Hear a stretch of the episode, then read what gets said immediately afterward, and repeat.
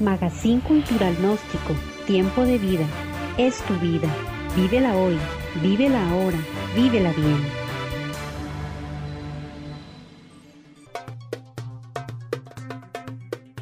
Tiempo de Vida es un magazine hecho para ti, donde podrás encontrar muchos temas de interés, pero sobre todo de gran utilidad para la vida de cada uno, beneficiando la relación que tenemos con los demás, pero sobre todo con nosotros mismos.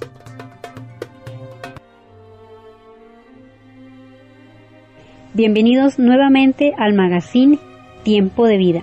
Para todos ustedes un saludo cordial allí donde se encuentren, en sus ciudades, en sus países y por supuesto también para sus familias, anhelando muchos éxitos en la vida laboral, en esa vida personal. Saludamos también con mucho cariño a todo el equipo de Radionosis Colombia que trabaja incansablemente por la preparación, la edición, el montaje, la publicación de todos estos programas, de todas estas emisiones, de esa parrilla tan amplia y variada que tiene Radionosis Colombia. Queridos oyentes, y continuamos con el tema que veníamos tratando desde nuestra emisión anterior sobre las materializaciones psíquicas. Y hoy vamos a centrarnos en algo muy interesante, realmente eso que se ha conocido como la levitación. Pero antes de entrar en materia y por supuesto también saludando a Charles Guevara que nos acompaña también en esta emisión, pues eh, han surgido inquietudes, preguntas acerca de la primera emisión de este programa precisamente por el tema, el tema anterior, también eh, materializaciones psíquicas, pero estábamos enfocados hacia esas apariciones de tipo espectral,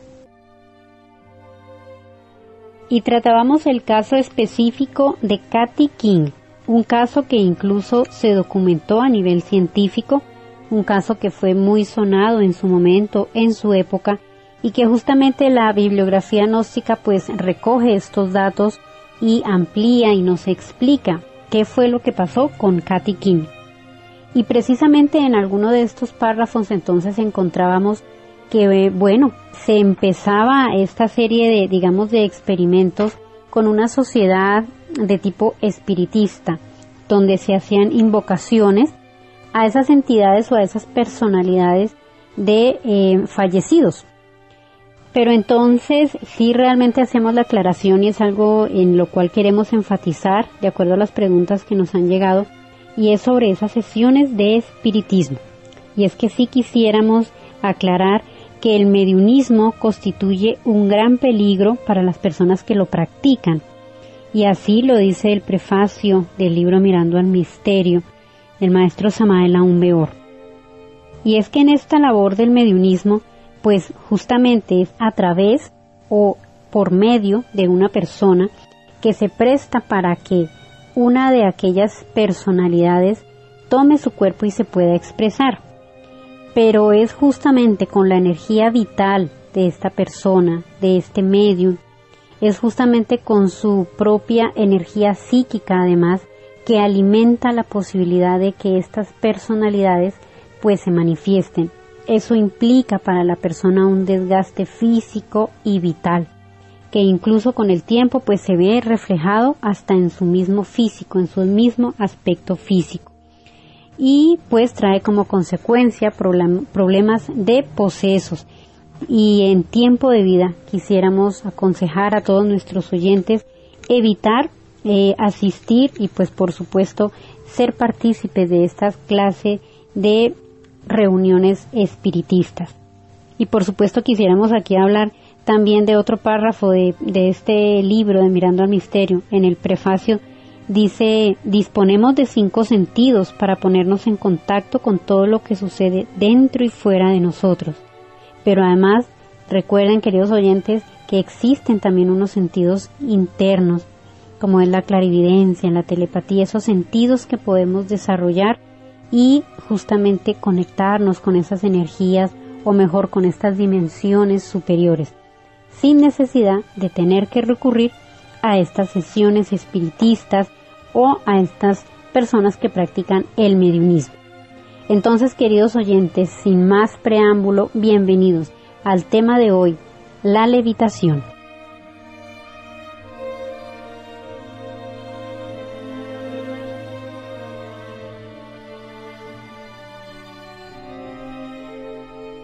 Para todos un saludo muy especial de parte de la Ciencia y Cultura Gnóstica para este su programa Tiempo de Vida. Bueno, entonces vamos a arrancar con otro caso especial que nos cuenta el maestro Samael. En dos conferencias, en algunas aparece como fenómenos psicológicos y parapsicológicos y en otros aparece como metafísica gnóstica. Realmente ambas cosas están relacionadas, pero como decía Carolina, en el anterior programa hicimos más énfasis en aspectos que tienen que ver con la parte de los, digamos, de apariciones, ¿no? En este caso, Katy Kim, pues era una, una difunta que, pues bueno, finalmente reveló su nombre y explica algo de ese mundo de transición entre los vivos y los muertos, o más bien del mundo de los muertos, que hacen apariciones en el mundo de los vivos, es decir, en la tercera dimensión, mediante unas materializaciones psíquicas, por eso le llamábamos a eso materializaciones psíquicas. Hoy vamos a tocar un tema más como de metafísica, pero que también está relacionada. Maestro Samael menciona el caso de Eusapia Paladino. Eusapia Paladino eh, pues era una mujer italiana que era pues medium, como lo ha dicho Carolina, pues practicaba el mediumismo, pero aparte de eso pues diríamos, bueno, que es una medium, no? Hoy en día digamos que tiene el concepto de medium una persona que que se deja influenciar o que permite que su cuerpo eh, sea un mediador entre un muerto y bueno, algo así como relacionado, ¿no? Pero resulta que esta mujer fue un caso muy especial. Digamos que podríamos tildarla más como de psíquica, es decir, no hay un calificativo eh, propicio para las proezas que ella hizo, ¿no? Digamos que incluso pues fue sometida a ciertos estudios eh, de parte de la comunidad científica de mucha gente de Europa. Bueno, ella vivió entre el entre 1854 y 1918, ¿no? Eh, pues prácticamente desarrolló su actividad en Francia, Alemania, Polonia, Rusia y llegó incluso a Estados Unidos, ¿no? Pues se hizo famosa porque por poseer eh, ciertos poderes extraordinarios, paranormales, ¿no? Capaces de provocar la levitación de objetos, materialización de espíritus de fallecidos, la presentación de rostros y caras de difuntos en barro húmedo y la interpretación musical a distancia. En este caso, pues cuenta la historia de que ella fue capaz, pues lógico, a través de ella, no se sabe por qué o cómo o para qué, vamos a tratar de darle la explicación desde el punto de vista gnóstico, permitió o provocó que un piano que estaba completamente sellado, pues tocase una interpretación musical sin nadie pues está allí presente. Incluso ella misma pues se logró levitar, pues eh, su silla se levantó ante la presencia de muchos espectadores y sin tantas luces, digamos, tenues, sino más bien con, buena claridad. Y bueno, esos aspectos en todo lo que vamos a querer. Pero entonces vamos a hacer más énfasis en el aspecto de la levitación, ¿sí? Si hacemos un recorderes, y eso está como muy entre el común de la gente, ¿cierto? Eh, digamos que la levitación es el fenómeno de levantar objetos, o sea, de las cosas vencen la ley de la gravedad, o sea, la ley de la gravedad es una de las 48 leyes que rigen nuestro mundo físico, según lo explica el gnosticismo, ¿no? Entonces, eh, ¿cómo es posible que alguien por allí sea capaz, por ejemplo, de levantar una mesa o de levantarse a sí mismo, flotar por los aires, ¿no? Bueno, dentro del gnosticismo tenemos que estudiar ese aspecto de la magia. Aunque la magia realmente diríamos que no es que sea algo del otro mundo, ¿no? Sencillamente, hablando en términos científicos, la magia es la ciencia del mañana. O la ciencia de hoy era o fue la magia del pasado. ¿Cómo me explico mejor? Digamos que para cuando llegaron los conquistadores a América en el año 1500 y, y hacia atrás un poquito, 1492 y enseguida todos esos conquistadores españoles llegaron a América y resulta que acá había una cantidad de personas que pues no conocían muchos inventos modernos, entre esos por ejemplo un espejo o la rueda, digamos. Entonces cuando al indígena le mostraron un espejo, pues él decía, bueno, oh, o sea, como que esto es magia, ¿no? Esto es mágico, verse reflejada la cara en un vidrio y eso era para ellos era totalmente extraordinario, incluso los adoraban como dioses a ellos porque pensaban que incluso en México pues consideraban que eran Los blancos eran la segunda llegada de Quetzalcoatl, que era uno de los profetas de esa época que, que había prometido regresar por el oriente y bueno, cosas por el estilo. Entonces, si nosotros llegáramos con nuestros aparatos electrónicos, digamos que hoy en día no sabemos cómo realmente funciona la tecnología, que un mensajito de texto por WhatsApp puede llegar al otro lado del mundo, eso no se conocía hace unas décadas y para nosotros es algo mágico, es más, un control remoto que prende una, un televisor, sí, eso, para eso sería algo mágico, para el que no conoce la tecnología actual. Si trajéramos a alguien del pasado, si lo trajéramos aquí a nuestro medio social y le colocáramos frente a un televisor y, y lo prendiéramos con el control remoto y bueno, etcétera, entonces para ellos sería algo mágico. Pero realmente lo que interesa realmente al, al gnosticismo es más que todo eh, trabajar sobre sí mismo, ¿no? Es decir, trabajar en nuestro propio avance espiritual, ¿sí? Y por ese motivo, pues habrá que, habría que diferenciar dos aspectos de, de lo que tendríamos que estudiar hoy. Primero, eh, dos aspectos. Uno positivo, digamos, que tiene que ver con la investigación, con la el desarrollo, por ejemplo, de nuestros chakras, que digamos que eso lo vamos a ver y lo vemos en el gnosticismo, que es algo tan natural, ¿sí? Que prácticamente pues es como una ventaja que se tendría eh, respecto al común de la gente, ¿no? Una persona que tenga, por ejemplo, una clarividencia, que tenga, por ejemplo, una intuición, que tenga una telepatía, pues es mucho una ventaja sobre el resto del común de la gente, ¿no? Y pues la, la gnosis enseña métodos prácticos para desarrollar este tipo de dones, pero digamos que lo hacemos como por un bien, ¿no? Como por un bien para nosotros mismos. Si una persona, por ejemplo, tuviera una intuición muy bien desarrollada y tuviera que viajar y, y en ese viaje, gracias a la intuición, se diera cuenta de que va a haber un accidente, pues él sencillamente se abstiene de, de viajar para pues salvar su propia vida, ¿no? Y por ejemplo de la levitación, nuevamente tomando el tema, eh, que empezó con la vida de Jesucristo, él podía flotar sobre las aguas y, y pues en esa época era un mago, era un mago y por eso tenía tantas críticas, fue perseguido y bueno, toda esa cantidad de cosas que, que él hizo en esa vida de predicación. Pero entonces, hoy en día lo vemos a través de Hollywood, pues un Superman que es capaz de volar, un extraterrestre que vuela por los aires y pues que realmente está en el inconsciente colectivo, ¿no? Está como en, en nuestra psique, está tan metido entre nosotros como, como esa parte de, de, bueno, de que está allí, ¿no? Lo tenemos presente, pero obviamente tenemos que eh, hacerle una investigación un poquito más científica racional, lógica y aplicando a lo que sería el gnosticismo, ¿no? Eh, la ciencia, el arte, la filosofía y la mística, de tal manera que estaríamos ante una visión más objetiva de todo este tipo de fenómenos.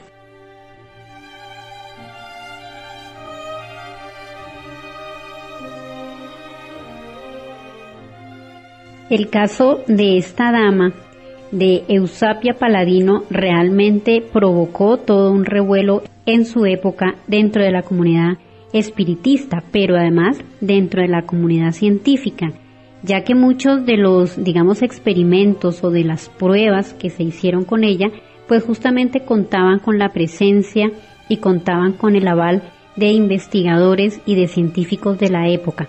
Precisamente lo que se quería descartar es que estuviera inmerso dentro del fraude o que se presentara simplemente a manera de show. Y como decía Charles, realmente que estos fenómenos de levitación en algún momento, hace alguna época, se consideraron algo imposible, algo mágico, algo tenebroso, algo de brujas que tenían que ser quemadas en la hoguera.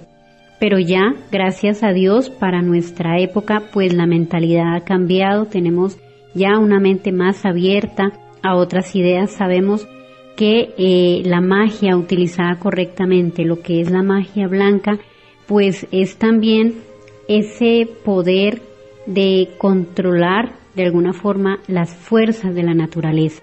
Entonces, mira, Charles, es muy interesante además como la ciencia hoy en día entonces ha ratificado lo que se hizo muchos siglos atrás, muchos años atrás.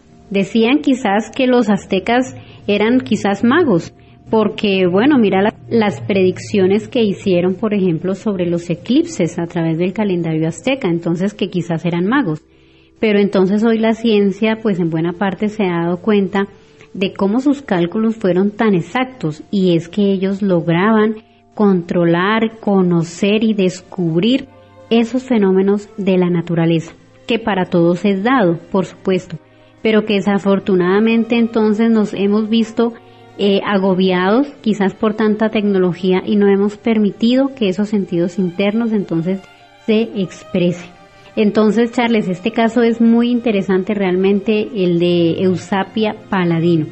Y eh, bueno, algo que no quisiera dejar pasar es que cuando mencionas que dentro de la humanidad, dentro de ese inconsciente colectivo, está esa idea de que las personas pueden volar, está esa idea que hay otras dimensiones, está esa idea que hay una persona con superpoderes, ¿verdad? Eso está allí, desafortunadamente fue tergiversado y se está inyectando desde la niñez algo como que pareciera que se necesita alguna cápsula especial para poder manejar estos dones y han sido puestos dentro del hombre. Por eso el gnosticismo, dentro de una de, las frases más célebres de los griegos, dice, hombre, conócete a ti mismo y conocerás el universo y conocerás a los dioses, porque dentro de cada uno de nosotros está ese potencial maravilloso. Quisiera, queridos oyentes y charles, invitarlos para escuchar de la voz del maestro Samael, que nos dice respecto al caso de Eusapia Paladín.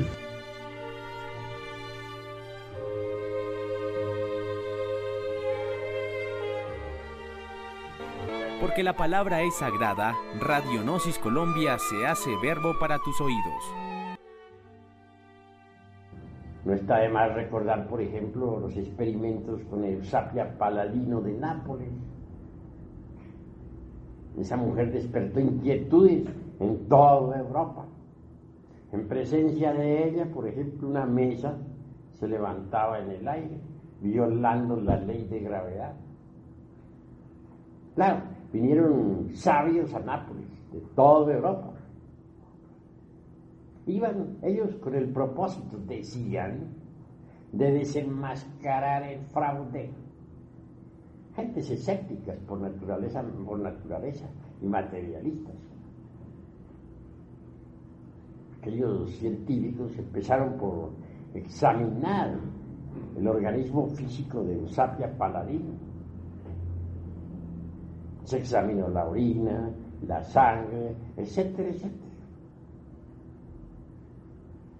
Para los experimentos se utilizó un laboratorio muy bien equipado. A Eusapia Paladino se le sentó en una silla fija en el suelo, debidamente asegurada. De lado y lado había un par de postes de hierro.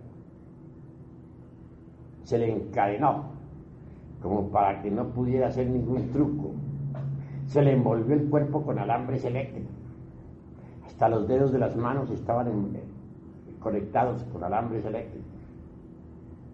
Cualquier movimiento, por insignificante que fuese, era suficiente como para que sonara un timbre.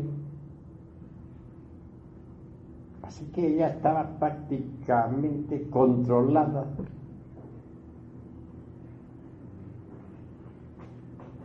Sin embargo, después de las correspondientes sesiones, o digo yo, después de caer ella en trance hipnótico, se sucedieron fenómenos extraordinarios. Ciertamente una mesa levitó en el aire,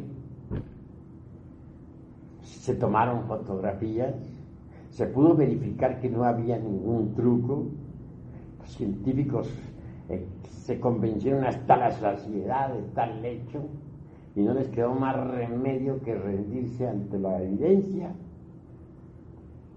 una bandolina que había en el suelo, fue levantada por manos invisibles en presencia de todos y de ella salieron melodías inefable. Un aparato de música que estaba metido dentro de una caja de acero herméticamente cerrada y, debidamente cargada con electricidad a alta tensión. Resonó deliciosamente tocada por manos invisibles. La madre de Botassi, un gran científico, que había muerto hacía muchos años, hizo su aparición en pleno laboratorio. La fotografiaron. Avanzó hasta donde estaba su hijo y le abrazó, llamándolo con el apodo caritativo de Fabricio y diciéndole, hijo mío, etc. Todo eso fue formidable. Y no cabía truco ahí. Se tomaron moldes en yeso, de manos, de rostro, etc. Básculas o balanzas debidamente controladas se movieron por sí mismos y marcaron determinados pesos específicos. Manos que podían pasar sobre mm, pedazos fosforescentes de papel, sobre capas de fosforescentes, y eran visibles porque para el experimento se apagaban ciertas luces, se dejaban y permanecía todo controlado. Cualquier sospecha de truco era suficiente para que se le sintiera un poco. no cabían trucos. Después de todo, los científicos esos regresaron a sus países de origen perfectamente convencidos. Su escepticismo quedó destrozado, reducido a polvareda cósmica fueron formidables tales experimentos. ¿Y qué diremos de los experimentos de William Kroc en California?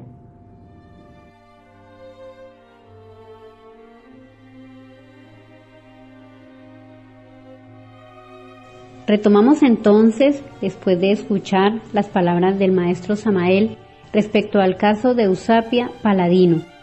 Y nos llama bastante la atención, es muy interesante lo que él nos cuenta, es muy interesante no solo este caso, sino casos, muchos, muchos casos realmente que han sido citados por el maestro Samael y que además los encontramos dentro de la bibliografía científica. Entonces, Charles, te dejamos en el micrófono para que nos sigas ampliando y nos sigas profundizando sobre este caso tan interesante y además sobre lo que es el tema en sí de la levitación.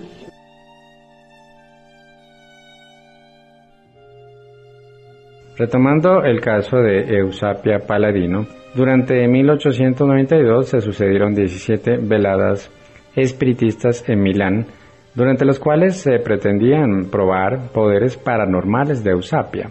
En un libro titulado Después de la muerte que, Investigaciones sobre fenómenos paranormales e hipnosis, escrito en 1909 por Cesare Lombroso, recapitula los acontecimientos que le llevaron a una visión estrictamente materialista eh, pues de la existencia de espíritus y la vida después de la muerte. El más extraordinario de los relatos fue el que el mismo Lombroso tituló La levitación de la medium hasta lo alto de una mesa. Entre los acontecimientos más notables y significativos debemos mencionar esta levitación. Ocurrió en dos ocasiones, a saber, el 28 de septiembre y el 3 de octubre de 1892. La medium que había estado sentada en un extremo de la mesa se levantó sobre su silla y entre quejidos y lamentaciones se posó aún sentada sobre la mesa, tras lo cual volvió a su posición anterior. La noche del 28 de septiembre ella se quejó de que la agarrasen por debajo de los brazos. Entonces Entrando en trance y con, la voz característica de su estado, dijo, ahora levanto a mi medium sobre la mesa. Después de dos o tres segundos, la silla de Eusapia se levantó sin violencia y sin tocar con ningún objeto volvió a posarse sobre la mesa. Después de algunas palabras, la medium anunció su descenso y volvió a depositarse sobre el suelo con la misma seguridad y precisión. Por si fuera poco, durante el descenso, dos caballeros sintieron repetidamente el contacto de una mano sobre sus cabezas.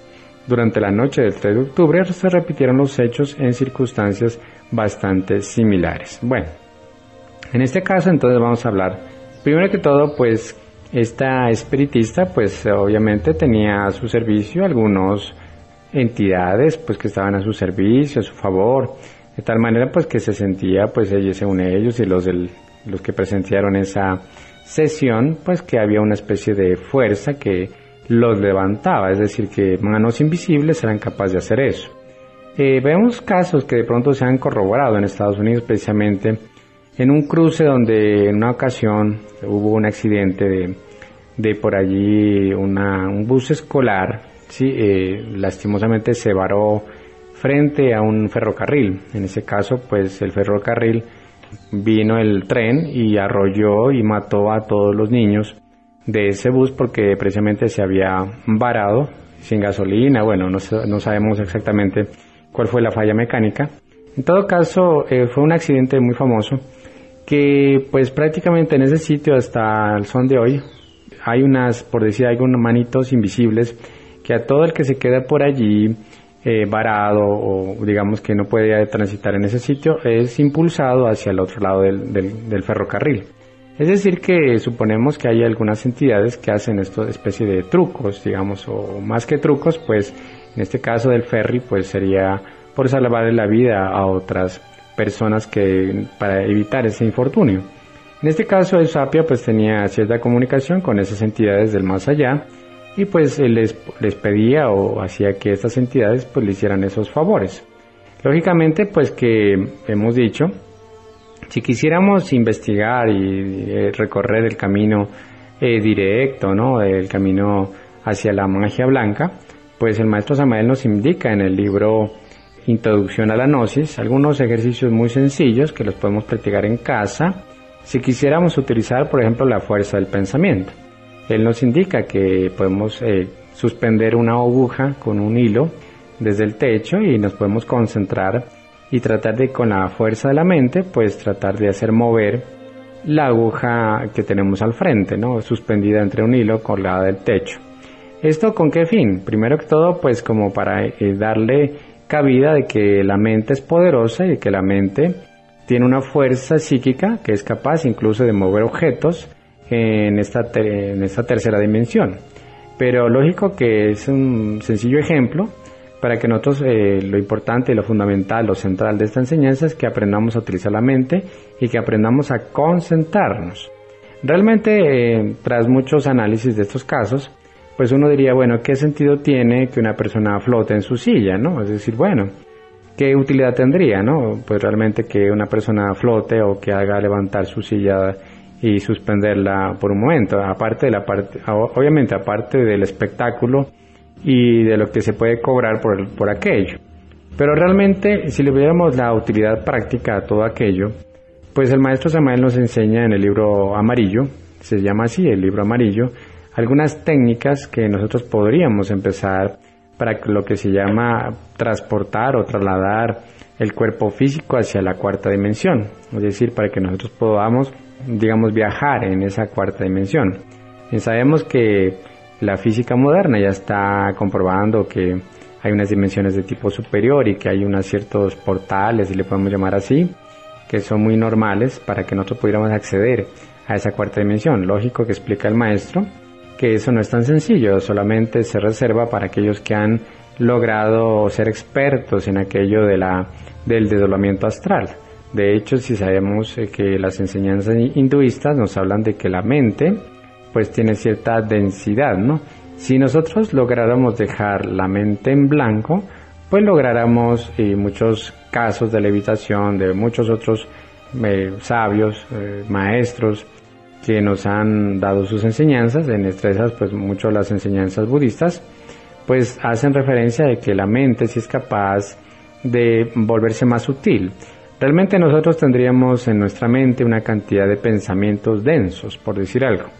Pensamientos, preocupaciones, angustias, que pues la densidad de estos pensamientos hacen que nosotros lógicamente nunca podamos acceder a esa cuarta dimensión.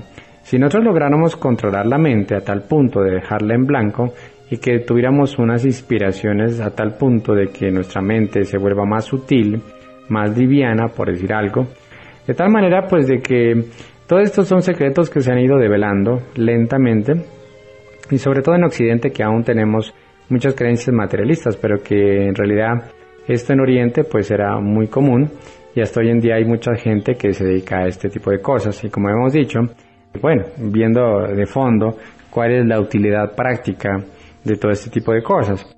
Y el maestro Samuel lo explica muy claro, dice, si tuviéramos la facilidad de nosotros viajar por los aires, eh, metiéndonos entre nuestro cuerpo físico, entre la cuarta dimensión, pues seríamos capaces de viajar de un país a otro en cuestión de segundos o de minutos y no necesitaríamos pues obviamente los aviones, el transporte aéreo. Es decir, que nosotros podríamos transportarnos a través de esa cuarta dimensión. Pues lógicamente todo esto está reservado para, lo, para estudiantes de avanzada, para estudiantes del gnosticismo que quisieran, pues obviamente trabajar no tanto por aquí del espectáculo, como hemos dicho, porque el mismo maestro lo explica, de que él llegó a tener cierto tipo de levitaciones. El maestro Samael, él tuvo algunas levitaciones y obviamente le pedía a los maestros ginas que le ayudaran en estos procesos. Pero cuando la cosa se vuelve de espectáculo, ellos se retiran, es decir, que, el que lo muestra o el que logra, por decir algo, levitar en público, pues realmente eh, no es que sea del todo verídico, porque bueno, se vuelve espectáculo y obviamente la densidad del ego es muy grande y pues obviamente estos, estas divinidades no nos van a hacer esos favores, por decir algo. Y si la persona eh, de forma silenciosa practica todo este tipo de cosas de una forma muy esotérica, muy hermética, pues tarde que temprano va a obtener ciertos dones, pero como hemos dicho, el esoterismo crístico eh, siempre nos habla de que nosotros debemos mm, guardar ciertos equilibrios, entre lo que se puede dar a conocer y lo que es investigación propia de la autonosis, es decir, de lo que nosotros tendríamos por esas verdades que no le podemos contar a todo el mundo, porque quedaríamos por decir algo en ridículo. Entonces, eh, de allí que tenemos que ser muy cautos y seguir investigando, eso es lo importante, que nosotros trabajemos en esa investigación, tratemos de buscar nuestras propias verdades, a partir de nuestras investigaciones. Lógicamente que, siempre del lado de la religión, del lado de, las enseñanzas gnóstico-cristianas, porque pues hay mucha literatura sobre metafísica y parapsicología que es una visión netamente eh, materialista, ¿no? La parapsicología como ciencia existe hace más de un siglo, pero realmente pues eso es muy poco lo que hablaríamos dentro del esoterismo práctico que el maestro enseña, por ejemplo, en el libro amarillo o el manual de magia práctica o el tratado de medicina y magia culta, que todo esto tiene que ver con una fe, una fe sobrenatural. Y como hemos dicho, repetido nuevamente, dentro del gnosticismo cristiano, pues aquellos aspectos que son dones, que tarde que temprano la humanidad tiene que llegar a conocer, pero que para nosotros pues obviamente no debe sorprendernos, sino que por contrario, esa curiosidad innata que todos tenemos pues debe llevarnos hacia el camino espiritual de una forma, eh, digamos, científica, es decir, que la gnosis viene a ser una religión científica y a la vez es una ciencia religiosa. No nos desvinculamos en ningún momento de la religiosidad. De allí que, como hemos dicho en el comienzo, el Maestro Jesús enseñó a levitar, incluso le enseñó a Pedro a que pudiera caminar sobre las aguas. Pero él llegó al momento de casi llegar al, bote, eh, pues se sumergió, entonces le dijo el Maestro Jesús, bueno, eh, tú eh, has dudado, es decir, que él dudaba de lo que podía llegar a ser. Entonces la duda, pues obviamente lo hizo sumergirse entre el agua. Entonces esto más que una explicación lo que nos deja es una serie de puertas abiertas para seguir investigando. Lo importante es que lo lógico eh, nos siempre estemos de la mano de la ciencia y la religión unidas con la filosofía y el arte para que podamos llegar a nuestras propias conclusiones.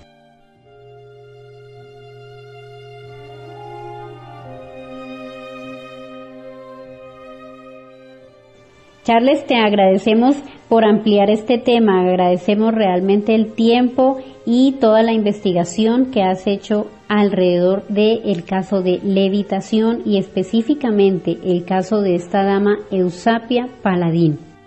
Un tema sin duda interesante, un tema que nos deja puertas abiertas. Y queridos oyentes de Tiempo de Vida, realmente esta emisora, Radionosis Colombia, una emisora para el despertar de la conciencia, quiere dejar en ustedes esa posibilidad de sacar sus propias conclusiones a partir de esos cuatro pilares del conocimiento, como decía Charles, la ciencia, pero nunca apartada de lo que es la religión, de lo que es el arte, de lo que es la filosofía. Combinemos estos cuatro pilares cada uno para que saquemos nuestras propias conclusiones, para que cada uno, a partir de lo que hemos leído, de lo que hemos investigado, a partir también de nuestros propios análisis y reflexiones, nos vayamos encontrando con la verdad respecto a todos estos temas, apartando quizás esas influencias externas que hemos recibido por tradición, tantas cosas que llegan a nosotros a veces por comentarios o por tradiciones, pero de muchas de estas cosas no están acompañadas ni por la ciencia, ni por la religión, ni por el arte, ni por la filosofía. Cada uno de nosotros entonces va encontrando, se va viendo de frente a una cantidad de misterios, de lo que se conoce como cosas ocultas y que realmente, bueno, tampoco es que sean tan extrañas, simplemente que no ha habido el tiempo o el momento para estudiarlas o no ha habido quizás una orientación justa y precisa para que nuestra conciencia entonces se pueda expresar. Por eso entonces, queridos oyentes de Radionosis Colombia, los seguimos invitando para que nos acompañen en las emisiones de Tiempo de Vida.